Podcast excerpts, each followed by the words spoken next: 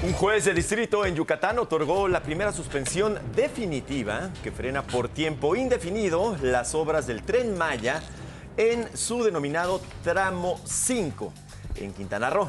La autoridad judicial concedió la medida cautelar a favor de tres particulares a quienes se identificó como buzos de la región.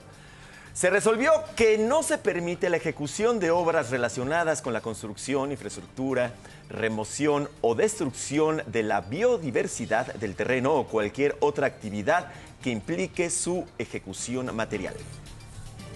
Periodistas sin Fronteras condenaron el asesinato del periodista francés Frédéric Leclerc Kimolf, de 32 años de edad, y responsabilizó directamente al presidente ruso Vladimir Putin de su deceso. Él viajaba en la parte delantera de un autobús casi vacío dentro de un convoy humanitario para evacuar civiles ucranianos en la región de Lutansk, cuando recibió disparos de artillería y un fragmento de proyectil que le causó la muerte.